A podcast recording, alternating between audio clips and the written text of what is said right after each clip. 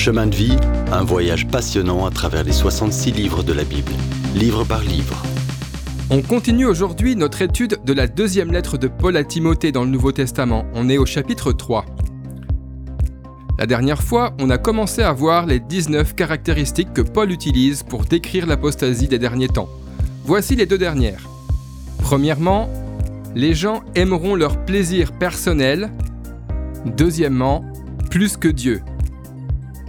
Jamais on n'a autant dépensé pour se procurer du plaisir qu'actuellement. Des milliards d'euros sont dépensés tous les ans pour les loisirs, par exemple le cinéma, les événements sportifs, les voyages, les vacances, etc. Parce que les gens aiment le plaisir plus que Dieu. Ils suivent des rites religieux, mais sans la vraie vie et puissance de Dieu dans leur vie. Ne passe pas un jour de plus avec des gens dans et hors de l'Église qui possèdent ces 19 caractéristiques. Partout dans notre pays, il y a de super pasteurs et de merveilleuses églises qui suivent fidèlement la parole de Dieu.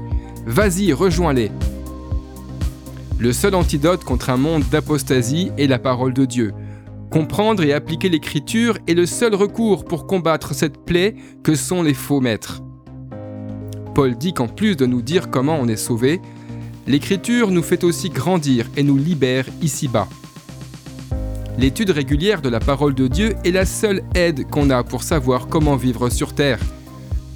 Quand Paul dit toute écriture au chapitre 3 verset 16, il veut bien dire toute l'écriture de la Genèse à l'Apocalypse, du premier livre au dernier livre de la Bible. Cette parole qu'on a est bonne pour l'enseignement, bonne pour convaincre, bonne pour redresser des choses dans ta vie. Si tu lis ce livre comme n'importe quel livre, alors l'Esprit de Dieu n'agit pas dans ta vie. Mais s'il te convainc, alors tu sais que le Saint-Esprit est à l'œuvre en toi. La parole est bonne pour l'instruction, t'aidant à penser et agir selon la volonté de Dieu. Elle t'aidera à croître en maturité. En entrant dans ta vie, elle fait ce qu'aucun autre livre ne peut faire, car elle est la parole même de Dieu. Maintenant, regardons comment Paul affronte la fin. On arrive au dernier chapitre de la deuxième lettre de Paul à Timothée. On regarde le chapitre 4. Ce sont les dernières paroles. Au verset 9, Paul dit Tâche de venir avant l'hiver ou tâche de venir au plus vite. L'apôtre termine sa lettre sur une note sombre. Il sait que l'heure de son départ approche. Il a fini sa course, il passe la ligne d'arrivée, il a combattu le bon combat et gardé la foi. Une couronne de justice lui est préparée. Mais Paul est seul. Il est à Rome, isolé et incarcéré dans l'horrible prison Mamertine, aussi connue sous le nom de Tullianum. En passant, c'est aussi dans cette prison que Vercingétorix a été détenu après la défaite des peuples gaulois contre Rome. Paul a froid et demande à Timothée de lui apporter son manteau. Il est seul, les heures s'étirent. Il demande à Timothée d'apporter ses livres, surtout les parchemins.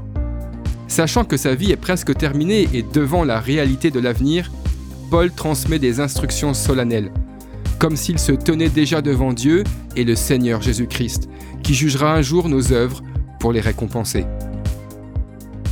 Retrouvez-nous dans le prochain épisode pour la suite de ce dernier chapitre de 2 Timothée. Si vous avez aimé cette rubrique et si vous voulez en entendre plus, allez sur le site ttb.twr.org ou téléchargez l'application. Retrouvez-nous aussi sur chemindevie.info. Vous voulez nous dire comment Dieu change votre vie par sa parole?